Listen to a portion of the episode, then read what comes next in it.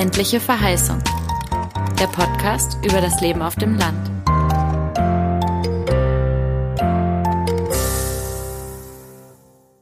Hallo und herzlich willkommen zu einer neuen Folge unseres Podcasts Ländliche Verheißung. Heute nehmen wir dich mit in den Lasaner Winkel in Vorpommern, einen Landstrich vor den Toren der Insel Usedom. Lange totgesagt und als letztes Ende von Deutschland kaum bekannt, ist es heute eine Region, in der sich unglaublich viel bewegt und sehr engagierte Menschen zusammenkommen.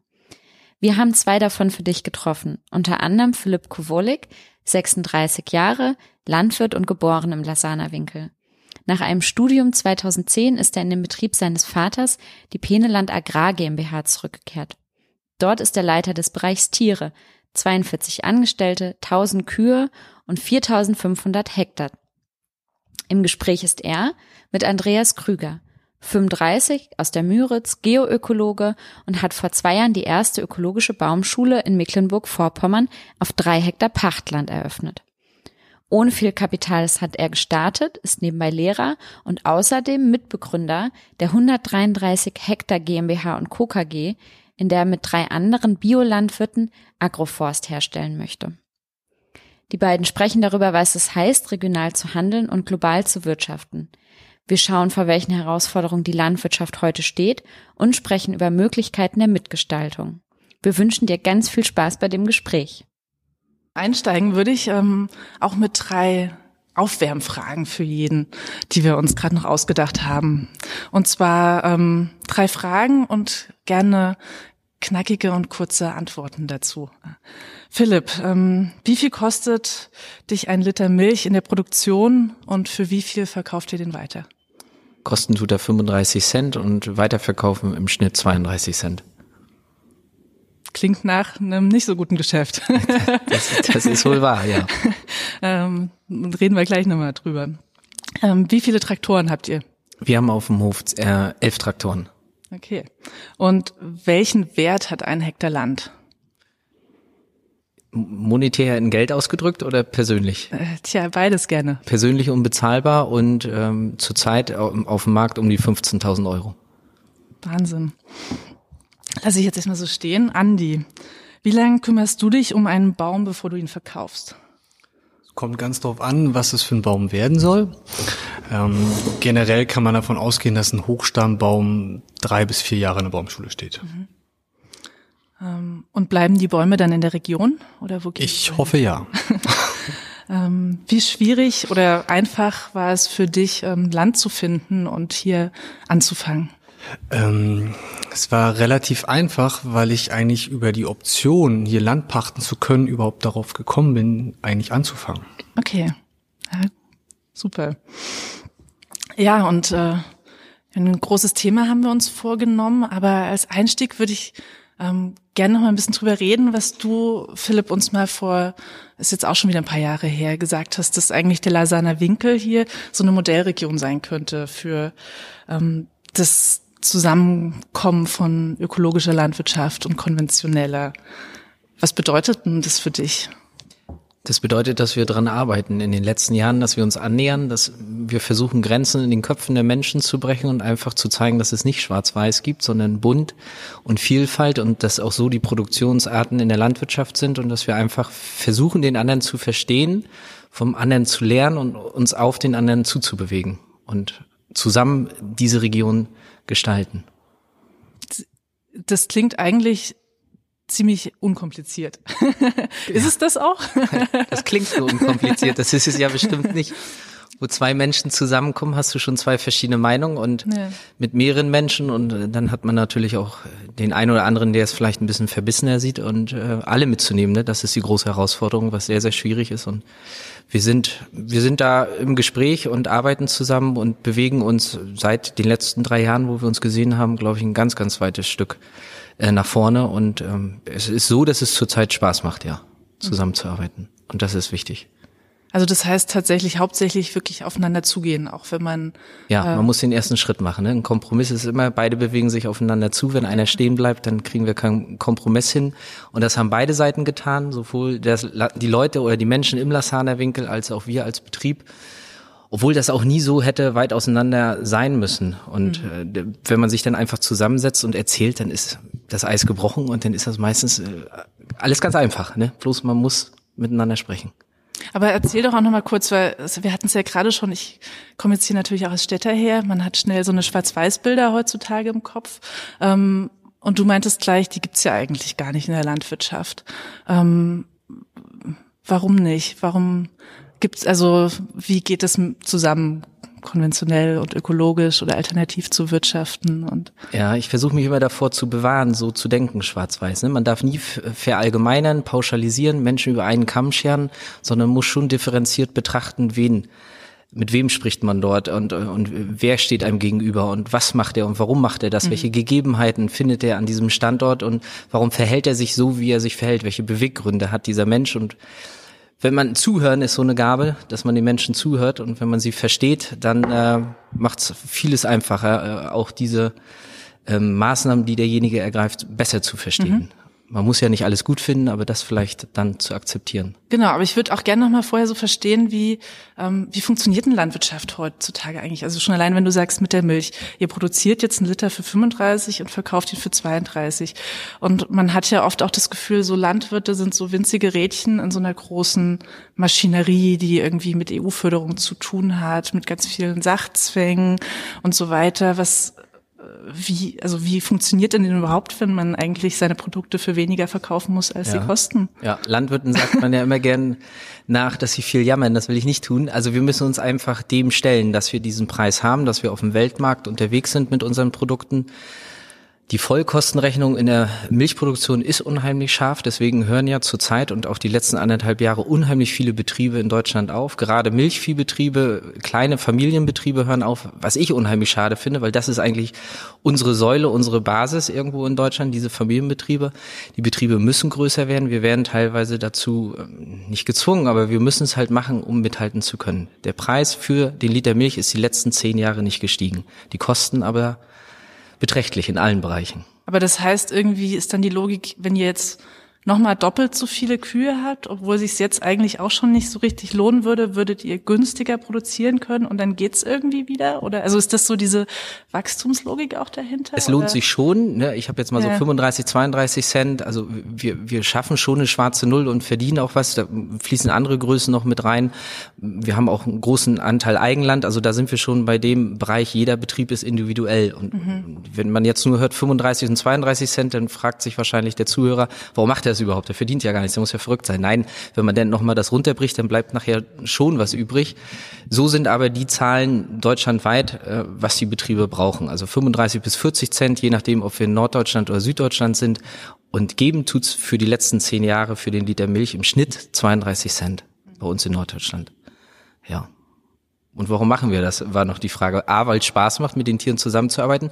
Noch mehr wachsen wollen wir nicht. Die Tierzahl reicht völlig. Wir sind ein geschlossenes System. Das passt zu unserem Standort. Wir haben das Dauergrünland, das Niedermoor dahinter stehen, was wir hier verwerten können. Und wir haben das Personal, die Struktur passt. Also ich würde, also wir haben noch nicht, 1000 Milchkühe. Mhm. Und wir haben noch nicht einmal drüber nachgedacht, ob man die noch mal doppeln müsste. Also wenn das einer von uns verlangt oder wir gezwungen werden, vom Markt noch größer zu werden, um unsere Kosten zu drücken, dann wird das alles schwierig. Dann macht es vielleicht auch keinen Spaß mehr nachher. Aber du meintest auch, ihr seid mit dem Weltmarkt verbunden oder ihr produziert für den Weltmarkt. Was heißt denn das ganz konkret? Also wohin, wisst ihr, wohin eure Produkte gehen oder bis wohin könnt ihr das eigentlich nachverfolgen? Und ja, unsere Milch geht fast in die ganze Welt. Der, der größte Teil bleibt natürlich in Deutschland. Weiß nicht, die Produkte Milra, Müritzer Käse, äh, Sylter, Küstenkäse, Rügener Käse, das äh, sind alles Käsesorten, wo die Milch eventuell reingeht, aber die Milch ist per se austauschbar. Ne? Wir haben kaum Mehrwert auf, auf der Welt. Wir haben zwar Top-Bedingungen, wie wir produzieren und, und vom Know-how und vom Tierwohl sind wir ganz weit vorne weltweit, aber wir können uns trotzdem nicht unterscheiden wenn wir die Produkte hergestellt haben, dass wir irgendwo auf der Welt einen Mehrwert kriegen, dass wir green gelabelt sind oder dass man sagt, Produkte aus Europa erfüllen einfach einen höheren Standard als andere Produkte weltweit, weil wir die höchsten Umwelt-, Naturschutzauflagen haben, was gut ist, die haben wir, aber wir können das nicht in, hm. in Geld ummünzen. Hm. Daran krankt die Branche. Okay, und man sieht eigentlich außer, außer quasi Ökobetrieb und ähm, konventionellen sieht man keine Unterscheidung so richtig, ne? Als Verbraucher auch. Schwer. Also ja. Und äh, Der Verbraucher, das ist auch oft scheinheilig, der Verbraucher verbraucht die Produkte dann auch mehr, wie es ihm passt. Also das, sie haben Markenprodukte, das ist ja nicht Bio, das wird gerne gekauft, aber der Verbraucher sagt, er greift auf Bio zurück und ich glaube, Deutschland drei Prozent kaufen Bio und wir haben uns jetzt die letzten Monate damit beschäftigt, ob wir nicht auf Bio umstellen sollen. Die Milch einfach nur mal mit beschäftigt, war jetzt nicht groß Gedanke, aber man, man schaut ja immer in alle Richtungen und man findet einfach keine Molkerei, die einen aufnimmt, weil diese Milchmenge, die wir liefern würden, zu viel wäre und den Markt äh, kaputt machen würde. Und daran sieht man ja schon, dass die Verbraucher nicht bereit sind, dann wirklich diese Biomilch zu konsumieren. Das ist der Umfang. Hauptgrund, warum ihr das nicht umstellt. Wir finden keine Molkerei, ja. Und wie ist das mit den anderen, mit den Feldfrüchten und so weiter, da umzustellen? Da sind wir die Jahre immer weiter gekommen mit der Umstellung und haben viel im Bio rübergezogen und haben ja auch drei Biobetriebe, wo wir die extensive Weidehaltung mit Mastrinnen betreiben nähern uns dem Schritt für Schritt an. Aber der Standort, die Bodenpunkte geben eine gute konventionelle Landwirtschaft nach wie vor her. Und warum davon abweichen, wenn die auch rentabel ist? ist da gibt's noch nicht die Gründe, um alles umzustellen. Mhm. Und so eine Vorstellung, dass es besser für die Umwelt ist und Klima und die Menschen, das ist irgendwie zu naiv gedacht. Ja, das ist schwierig. Also wenn, wenn wir auf Pflanzenschutzmittel im Mais verzichten würden, müssten wir einfach vier, fünf Mal öfter striegeln, hätten da auch einen höheren CO2-Verbrauch durch Diesel. Und das muss sich alles die Waage halten. Und wir können konventionell die Mais jetzt als Beispiel Frucht sehr gut anbauen und brauchen ganz, ganz wenig Pflanzenschutzmittel, weil wir nur punktuell eventuell mhm. Queke okay. oder Hirsenester äh, spritzen, die würden wir sowieso mit dem Striegel oder der Hacke nicht wegkriegen. Und, und äh, das setzen wir schon sehr, sehr schmal ein. Also wir fahren da nicht flächendeckend mit irgendeinem Herbizid oder Pflanzenschutzmittel auf dem Acker, wäre viel zu teuer. Ja. Ja. Ja, spannend. Jetzt haben wir, sind wir ganz viel hier bei dir gewesen. Da will man noch tausend andere Fragen stellen, wie ähm, so Landwirtschaft funktioniert. Aber ich finde ja auch ganz spannend, Andi, was du erzählt hast. Ähm, ja, wie ihr euch mit eurer 113 GmbH zusammengetan hat. Erzähl doch nochmal, was da dahinter steht. Also es ist die 133 Hektar GmbH. ähm, ausschlaggebend war, dass ähm, 100 Hektar direkt bei uns am Dorf ausgeschrieben wurden, nochmal zur Neupacht für vier Jahre. Und dann haben wir im Dorf gesagt, das ist jetzt die letzte Chance, nochmal an Land zu kommen, weil alles andere ist privatisiert. Das sind die letzten Flächen direkt bei uns am Ort dran, die nicht privat sind, sondern noch von der BVVG verwaltet wurden. Und dann haben wir überlegt, ja, 100 Hektar, kannst nicht kaufen, so viel Geld hat keiner von uns. Und dann haben wir überlegt, wie kann man Geld rankriegen, wen kann man fragen und über den Hof Schwarze Schafe bei uns im Dorf sind wir dann auf die Suko Stiftung zugekommen, weil die auch eine zu, äh, äh, äh, Solavi haben, bei, äh, bei der sie ziemlich viel nach Greifswald vermarkten und da leben natürlich die ganzen Leute, die in der Stiftung arbeiten. Und sind wir hingefahren, haben gesagt, da sind 100 Hektar, wir wollen die haben, wie kriegen wir das hin? Und dann haben die gesagt, ja, gibt gerade das Projekt Nationales Naturerbe, da ist die vierte Tranche gerade und dann wurde das in die Wege geleitet, dass diese Flächen da reinkommen, weil es liegt auch im FFH-Gebiet, diese Fläche, bis auf ein Flurstück, Was das nicht. Äh, Flora, Fauna, Habitat-Richtlinie. Das ist eine EU-Richtlinie, Natura-Netzwerk 2000. Ähm, äh, sind bestimmte Gebiete, die unter Schutz stehen und in diesen Flächen kann man halt diese nationalen Naturflächen ausweisen. Und genau, da sind wir jetzt dran und hoffen, dass das über die Bühne geht. Das muss natürlich alles noch vom Bundestag abgesegnet werden, bis es soweit ist. Und wenn das dann wirklich nationales Naturerbe ist und das Land der Stiftung überschrieben wurde, dann äh, können wir auch anfangen, da alternative landwirtschaftliche Nutzflächen äh, zu, zu erarbeiten, zu strukturieren, anzulegen. Was genau habt ihr da vor? Genau, also wir sind gerade im Planungsprozess. Wir sind eigentlich vier Landwirte, drei aus Wangelko, einer aus Bogo in der Nähe und ähm, haben uns natürlich professionelle Hilfe geholt von einem Landschaftsplaner, von Permakulturdesignern. Ähm, unsere Naturschutzbehörde ist mit im Boot, Stalu ist mit im Boot. Und dann gucken wir, wie kann man Landwirtschaft anders betreiben. Also weg von diesem flächenmäßigen Getreideanbau mit viel Flügen und alles einheitlich, sondern kleinstrukturierte Bereiche abtrennen. Agroforst ist ein großes Stichwort, dass man auch versucht, in einer anderen Ebene noch mehr Erträge zu erzielen, beispielsweise über Kastanienproduktion, also Maronen, kann man auch wunderbar ein Mehl draus machen und Brot backen zum Beispiel.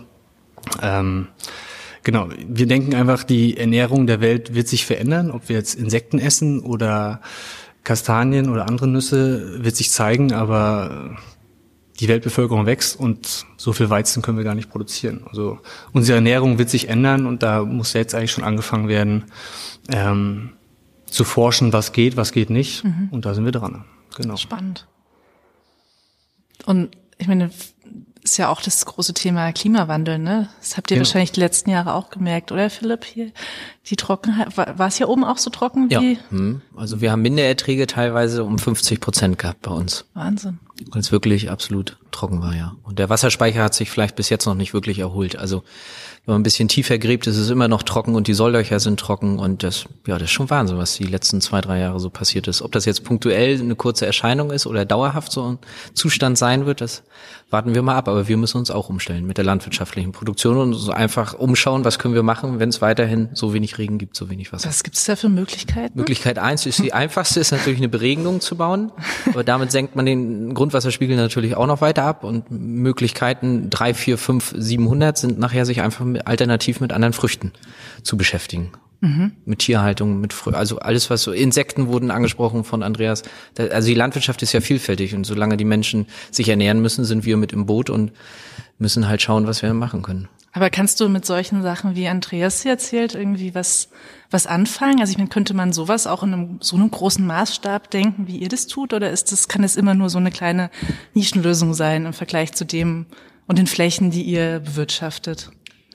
Ich glaube, das geht auch im, im großen Stil. Wenn das klein funktioniert, warum soll das nachher groß nicht funktionieren? Da, meistens ist es ja dann einfacher, weil es größere Maschinen geht, die Schlagkraft größer ist. Man muss das Know-how haben, man muss sich das trauen. Das Risiko ist ist, ja, ist auch nicht größer als, als kleiner hängt man auch komplett dran, als wenn man jetzt komplett als großer umstellt.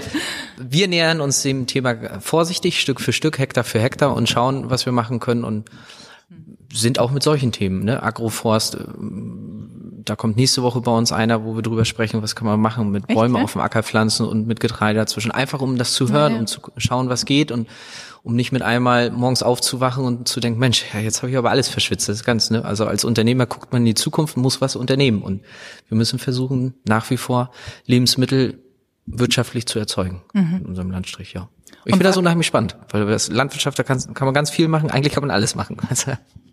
Aber was sind dann so die Abwägungsprozesse, die dann so passieren, wenn, wenn man ja eigentlich alles machen kann und wenn es ja irgendwie so eine spannende Lösung gibt wie Agroforst oder sowas, ähm, was bräuchte es eigentlich, damit ihr, oder was passiert denn hier auch in so einem großen Betrieb, ähm, an Denkprozessen und schaut man dann irgendwie auf die Wirtschaftlichkeit, ist wahrscheinlich das eine. Das, das Erste, ja. Die Wirtschaftlichkeit ist natürlich das Erste, weil man natürlich als Landwirt überleben will. Das geht Andreas genauso, der will auch genau. überleben, der will sich auch weiterentwickeln. Mhm. Man muss nicht größer werden, das will ich nicht sagen, aber man will sich positiv entwickeln, davon leben können, die Region eventuell mitgestalten. Mhm und gewisse Themen auch einfach mit, mitgestalten können. Ne? Ob wir Klimawandel, Biodiversität, Artenvielfalt und all diese Themen, die betreffen uns ja wie jeden anderen Landwirt auch oder jeden Verbraucher und da wollen wir auch unseren Beitrag zu leisten und schauen, was man machen kann. Und das ist ja auch spannend, also hm. dass man so viel bewegen kann als Landwirt.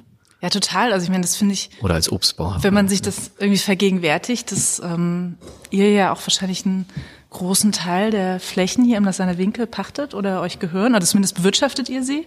Also sozusagen, wenn man auch wirklich schon an die Frage denkt, in was für Landschaften wollen wir leben, dann seid ihr ja diejenigen, die tatsächlich diese Landschaften ganz konkret gestalten und ähm, in der Hand haben, was da passiert sozusagen, bis auf ähm, ja, kleinere Inseln wo eben andere Dinge passieren, aber das ist ja eine Wahnsinnsverantwortung.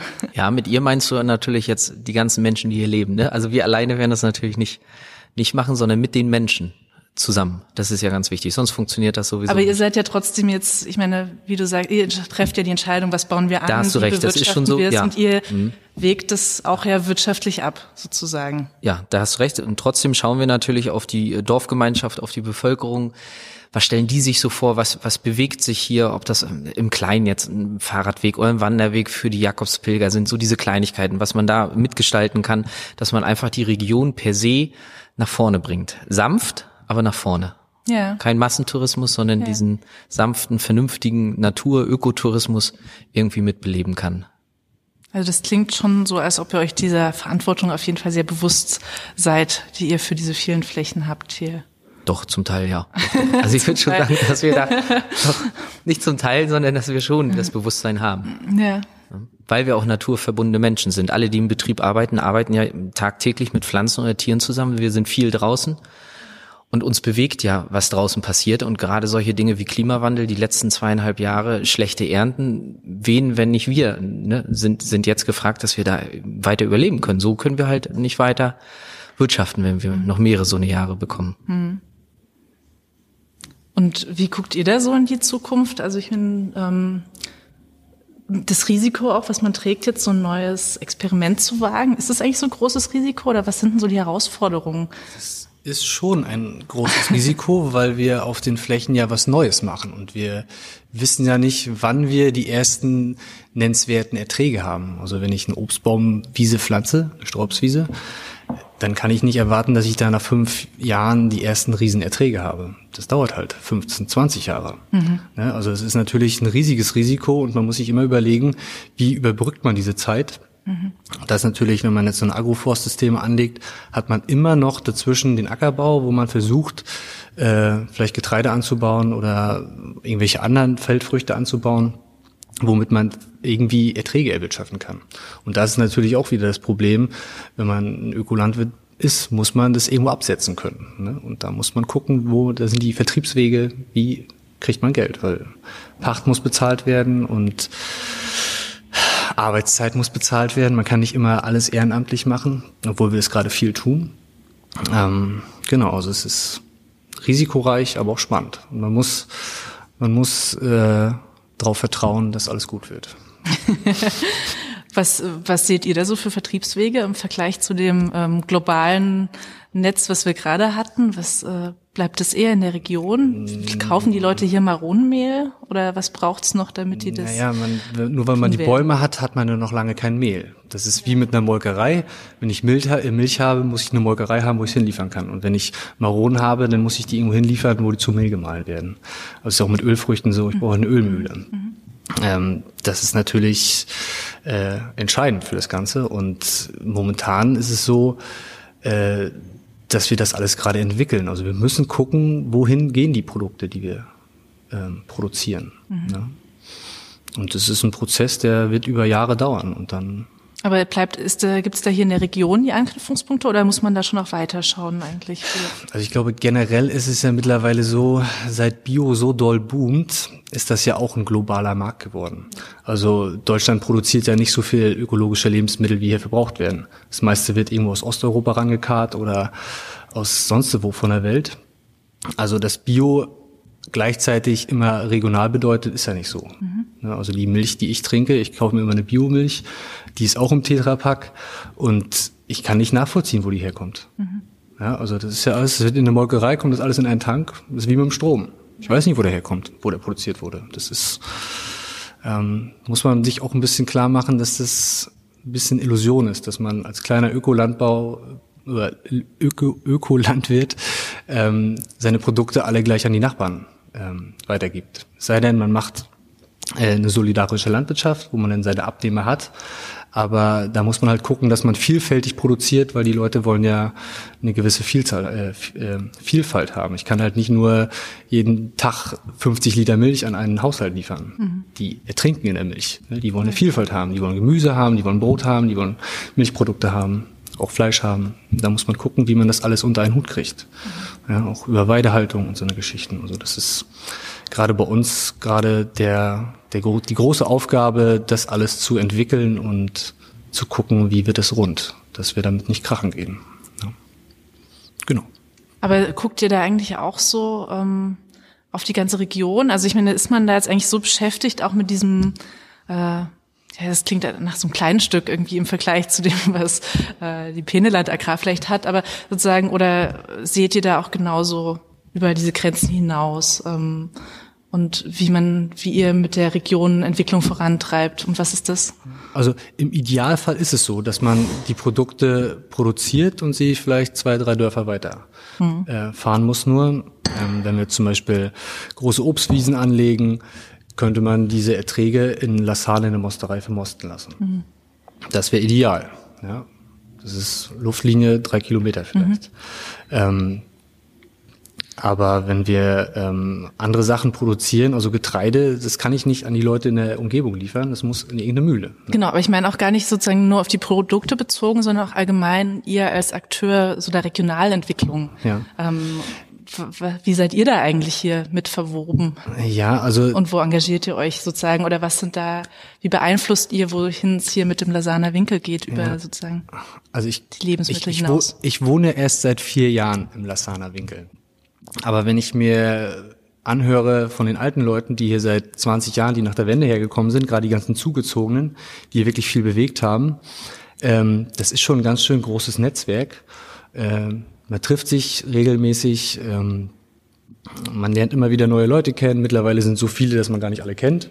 Ja, und ähm, da werden immer wieder Projekte angestoßen und ich bin da optimistisch, dass es immer weitergeht.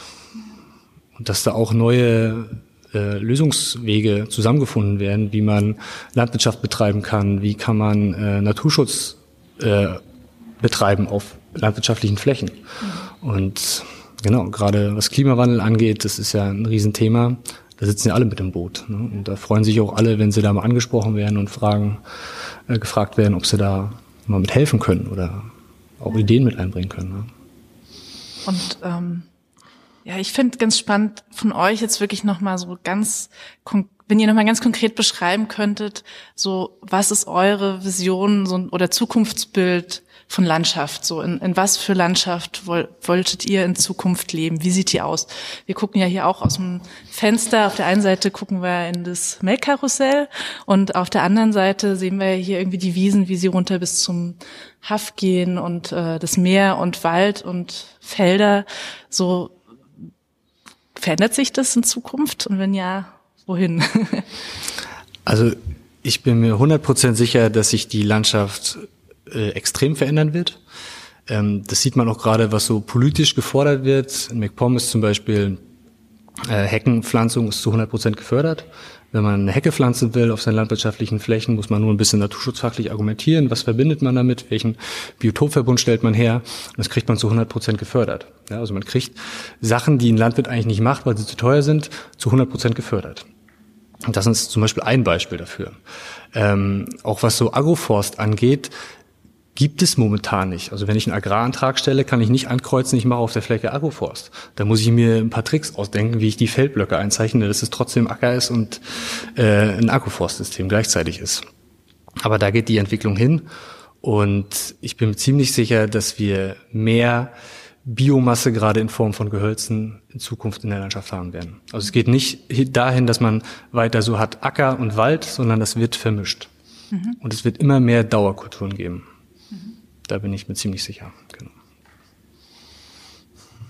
Ja, genau. Und ich, also für mich ist sehr wichtig, was die Landschaft angeht, dass wir uns in Europa äh, selbst versorgen können, dass wir unseren Selbstversorgungsgrad hochhalten, dass wir uns nicht vom Ausland ernähren müssen, also nicht unbedingt Produkte von äh, Übersee hierher schiffen müssen in einem Riesenmaße, sondern dass wir einfach, wie wir uns ernähren, ist eine andere Frage, aber dass wir einfach nach wie vor als Europäer uns selber versorgen können mit den Nahrungs Produkten, die wir gerne verzehren wollen.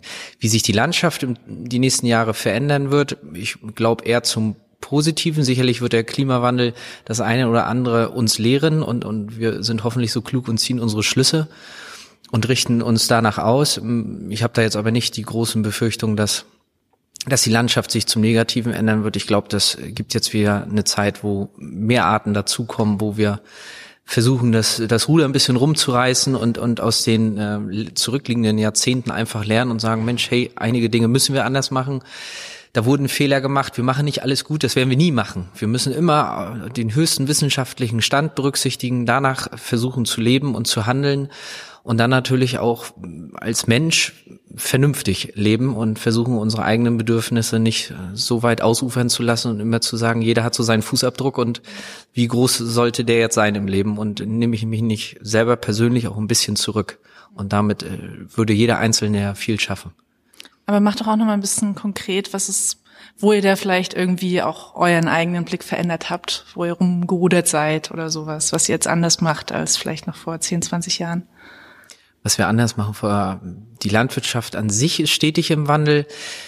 Was haben wir anders gemacht? Wir haben viele Flächen rübergenommen in Bio, aber eigentlich mehr aus der Hinsicht, dass wir jetzt hier das äh, Milchvieh haben, was wir mit äh, Weidegras, Kleegras versorgen können und wir können aus diesem Bioland gut Kleegras äh, drauf drillen und das hier dann versorgen sind per se verändert. Vater war auch schon immer so, ne? Aber wir sind so vom vom vom innerlichen schon sehr daran interessiert, dass wir viele Arten haben, weil dem Landwirt hilft ja die Schlupfwespe, der Marienkäfer oder was wir alles draußen fliegen haben mehr als wenn ich irgendwann mal von, von der chemischen Industrie abhängig äh, bin. Ne? Also die, diese Mittel setzen Bauer natürlich ein und helfen sich damit. Aber wenn wir immer mehr verstehen, wie das grobe Ganze zusammengreift und uns vielleicht mit irgendwelchen Organismen und Insekten aus der Natur selber helfen können als Gegenspieler, dann, äh, dann haben wir es eigentlich richtig drauf. Aber ist es dann auch wirklich so einfach, dass man sagt, also so, ihr habt es jetzt verstanden, dass ähm, und dann kann man das so eins zu eins umsetzen. Dann sagt man irgendwie, naja gut, okay, dieses Artensterben ist so ein Thema geworden.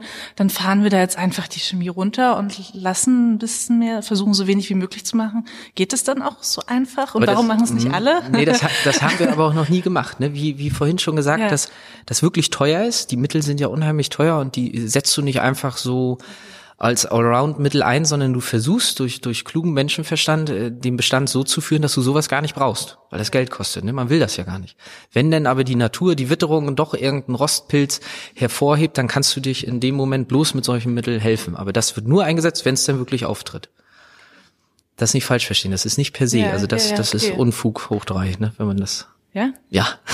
also normalerweise muss man, werden die Getreide- und Feldfrüchte gar nicht unbedingt behandelt mit nur wenn irgendein Schaderreger auftritt. Ne? Also wenn wir das erwarten, da gibt es dann Wetterprognosen oder jetzt kommen Blattläuse in den Weizenbestand, dann gibt es immer eine Schadschwelle, ab wann so eine Behandlung überhaupt wirtschaftlich wäre. Und die muss erst eintreten. Mhm. Der Marienkäfer zum Beispiel als Gegenspieler, der vermehrt sich ja auch und sitzt mhm. am Feldrand. Wenn der das aber nicht schafft, weil wir vielleicht zu wenig Hecken haben, zu die Solllöcher mhm. zu, zu stark geschnitten haben, wenn der einfach seine Population nicht schnell genug aufbauen kann und der Blattlaus den Garaus macht, dann müssen wir zum Beispiel mit chemischen Pflanzenschutzmitteln anrücken. Mhm. Und gerade daher ist ja das Interesse, dass wir eine unheimliche Vielfalt in der Landschaft haben, weil wir dann auch diese kleinen Jungs da draußen haben, die uns Landwirte helfen. Ja, okay. Aber ist, ist es dann die gleiche Vielfalt, ähm, von der ihr beide sprecht, wenn man, also ich meine, man sieht ja schon, ihr habt große Felder, also wie auch immer, was da drauf wächst oder so. Aber wenn man hier die Straßen lang fährt, das sind erstmal total große Flächen und ich nehme an, da werden äh, auch jeweils eine Art von Getreide oder sowas draufstehen. Ne? Genau, ja. Hm. Aber da gibt's dann schon auch das, was, also da drin gibt's andere, bleiben noch andere Pflanzen und das ist eine Vielfalt, von der du sprichst, oder? Ja, andere Pflanzen sind nun nicht so gerne gesehen im ja. Weizenbestand, weil wir ja. wollen ja Weizen ernten und wir haben wieder ja. diesen Versorgungsgrad der Bevölkerung. das, okay. das müssen wir dann auch immer sehen.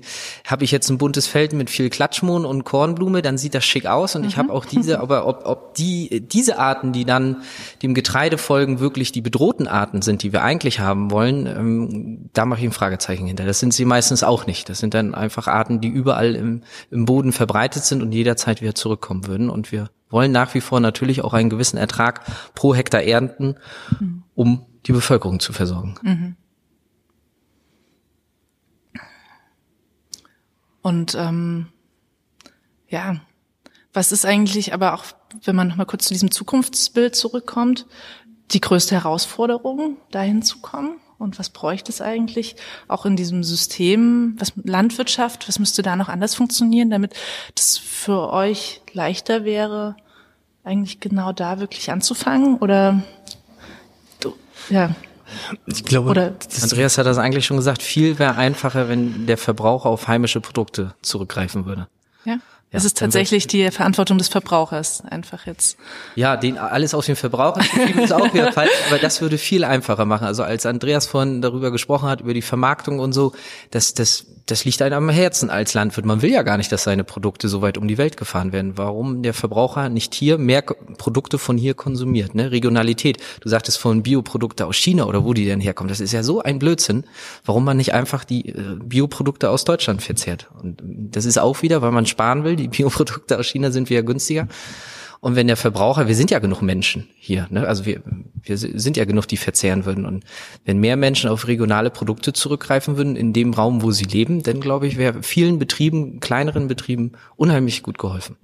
Aber irgendwie muss man ja, muss ja einer anfangen, oder? Weil jetzt gibt's ja auch noch gar nicht die Möglichkeit, dass ich hier zu euch komme und sage, ich würde hier gerne die Milch kaufen und äh, die, also so, wo findet, ist das die Herausforderung, dass man irgendwie dass das natürlich so, da beißt sich die ja. Katze in den Schwanz oder so. Es gibt das Angebot nicht oder nur begrenzt und dann kann der Verbraucher eigentlich nicht reagieren. Aber sozusagen bei euch, ihr könnt jetzt auch nicht so einfach anfangen, die regionalen Produkte herzustellen, weil ihr abhängig von den Molkereien seid und so weiter und die sind auch wieder woanders. Also irgendwie habe ich das Gefühl, so man guckt immer auf den anderen und kommt nicht so richtig voran.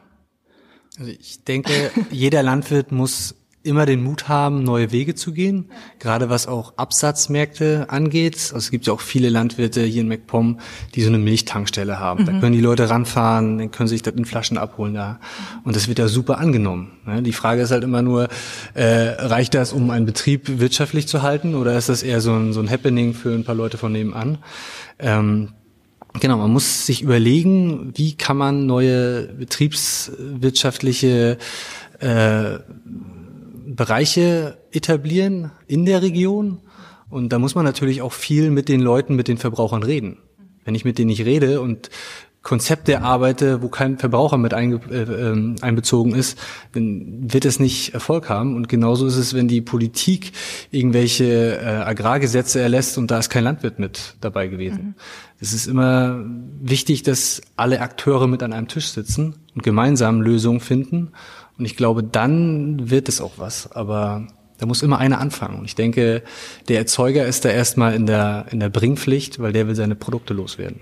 Deswegen muss der irgendwie die Initiative ergreifen und zusehen, ähm, wo kann ich denn meine Sachen in der Region absetzen? Oder wie kann ich es erreichen, dass in Wolgast eine große Biomolkerei entsteht oder sowas? Ja? Oder äh, andere Geschichten, ja? ja. eine Ölmühle, das nicht. Ja, also da muss man halt wirklich mit der Bevölkerung, mit der Politik irgendwie zusehen, dass man alle an den Tisch kriegt und gemeinsam Lösungen finden, weil das klingt auch nochmal nach einem ganz neuen Aufgabenfeld, was da auf einen zukommt. Ja, also als Landwirt. Ja, also theoretisch braucht jeder Landwirt noch jemanden, der für äh, Öffentlichkeitsarbeit zuständig ist, wahrscheinlich. Mhm. Vielleicht kann man das auch irgendwie als zentrale Stelle irgendwo planen oder so. Ich weiß es nicht muss man gucken, was, was gibt's für Möglichkeiten. Wir, es gibt so viele Leute, die gute Ideen haben, muss nur die richtigen Leute ansprechen, glaube ich. Ja. Und man hat ja das Gefühl, es gibt ja dann doch auch immer mehr Geld auch in die Richtung, genau. was Alternatives zu wagen, ne, wenn man eine ja. Idee hat. Genau. Da muss man gucken, wo kriegt man Gelder her, weil das ist immer wichtig. Das ist auch wenn man äh, eine Straubswiese anlegt oder ein paar Hektar Agroforstsysteme, das kostet Kohle. Das kostet richtig Geld. Und bis man das wieder drinne hat, muss man sich überlegen, wo, wie mhm. kann man das überbrücken? Wer gibt einem einen Kredit oder wer schenkt einem ein paar Bäume? Gibt es ja verschiedene Möglichkeiten. Ne? Da muss man wirklich schauen, wie geht das. Ja, spannend. Ähm, ja, ich bin aber jetzt trotzdem auch so langsam mit meinen Fragen am Ende. Liegt euch denn noch was auf dem Herzen? Wollt ihr voneinander noch was wissen? ich habt jetzt mal so brav auf meine. Das machen wir, wenn ihr das Mikrofon aus ist. Nee, so spontan fällt mir jetzt gerade nichts ein. Ich bin noch ein bisschen aufgeregt. Ja, ich glaube, die größte Herausforderung ist, irgendwo einen Handel zu finden oder einen Markt zu finden, wo man geballt auftreten kann. Ne? Wenn du sagst, die, dass man da noch mehr machen soll in diese Richtung, aber der Verbraucher ist letztendlich auch irgendwo bequem und wenn ich meine Haarmilch halt im Lidl kriege mit allen anderen Produkten, dann gehe ich da einkaufen. Und wenn die Supermärkte vielleicht machen sie ja schon einen gewissen Teil ihrer Verkaufsfläche regionalen Bauern zur Verfügung stellen, dann drücken diese Bauern da ja auch sofort mit Produkten rein. Also wir würden, wenn wir wüssten, unsere Milchtankstelle würde laufen, würden wir morgen eine bauen. Aber die wird hier aber nicht laufen, weil der Verbraucher nicht extra nach Hundorf fährt, sich die Milch hier holen wird. Wie viel Liter Milch produziert ihr so am 30.000 am Tag. Am Tag. Wie viele Leute leben hier in der ganzen Region? Das, das wird nichts. Also MacPom hat weniger Einwohner als Hamburg. Vier Millionen, ne? Vier Komma? Nee, weniger als anderthalb Millionen. Wir in MV haben wir nicht so viel wie Berlin? Nee, weniger als Hamburg. Ja. Und Hamburg hat anderthalb oder so? Ja, ich habe sogar ich will, nur so an den Lasaner Winkel gedacht. Ja. Wie viel Milch trinken eigentlich die Leute alle hier, alle zusammen? Und könnte, könnte es aufgehen, dass das eigentlich hier bleibt? Wahrscheinlich nicht bei 30.000 Litern. Schwierig. Wohl, ein Liter, ja. Ich überlege gerade, wie viel Liter Milch ich am Tag trinke. Aber du steuerst als Verbraucher nicht ein eine Milchtankstelle jeden Tag an, also nicht die Menge der Verbraucher. Es gibt da bewusste Verbraucher, die das wirklich machen. Das ist aber eine Minderheit genau, von zwei, drei Prozent, dass wirklich jeder jetzt zum Metzger fährt oder zum Schweinehalter sich da sein Steak holt und dann äh, den Apfelsaft bei Andreas und bei uns die Milch. Das muss irgendwo auf dem Marktplatz zusammentreffen und dort den richtigen Verbraucher dann auch finden. Und das wäre am besten in den großen Discountern. Wenn es da eine, eine Regio-Marktecke gibt, die wirklich auch groß ist und nicht nur um die Verbraucher reinzuziehen, so ein bisschen zu locken. Das, ich weiß aber, dass zum Beispiel der Landwirt in Bolewik, ähm, da ist ja auch, ich, wie heißt der gleich nochmal? Ich weiß. Aber der hat einen niederländischen. Ja, ja. Äh, und der macht das, also der ist ja auch konventioneller Landwirt und die haben zum Beispiel ihre Milchtankstellen in den regionalen Supermärkten. Also in den normalen Supermärkten da irgendwie im Eingangsbereich oder so untergebracht, glaube ich. Ähm, vielleicht so der erste Schritt in so eine Richtung. Na gut, dann ähm, bedanke ich mich bei euch für das Gerne. total spannende Gespräch. Ähm, ich habe echt viel mitgenommen und gelernt, dass es doch nicht so schwarz-weiß ist, wie man immer denkt. Die Welt ist bunt. Ja. Also für mich war es ein unglaublich spannendes Gespräch und ich nehme daraus auf jeden Fall mit, dass Landwirtschaft ganz konkret eben Landschaft gestaltet und landwirtschaftliche Betriebe eben auch besondere Akteure der Regionalentwicklung sind. Die Frage bleibt natürlich zum Beispiel, ob es skalierbar ist, was die Pioniere in Wangelko mit der 133 GmbH und Co. KG machen. Ist Agroforst die Zukunft? Und, oder bleiben die Betriebe eigentlich zwischen staatlichen Subventionen und Wettbewerbszwang im globalen Maßstab? Ähm, wie ihr merkt, wir nehmen auch sehr viele Fragen aus diesem Gespräch mit und werden auf jeden Fall an dem Thema dranbleiben, weiterhin über Landschaftsgestaltung und auch im Zusammenhang mit, Landschaft, äh, mit Landwirtschaft und äh, Alternativen in der Landwirtschaft. Da an dem Thema bleiben wir dran. Ähm, wir würden uns freuen, wie immer, wenn ihr bei Instagram vorbeischaut und da uns einen Kommentar lasst, ähm, was ihr aus dem Gespräch mitnehmt. Ihr findet uns at ländliche Verheißung und ähm, dort sagen wir auch natürlich, wann ihr uns in einer nächsten Folge hören könnt, die weiterhin sich um die Frage dreht, in was für Landschaften wollen wir leben.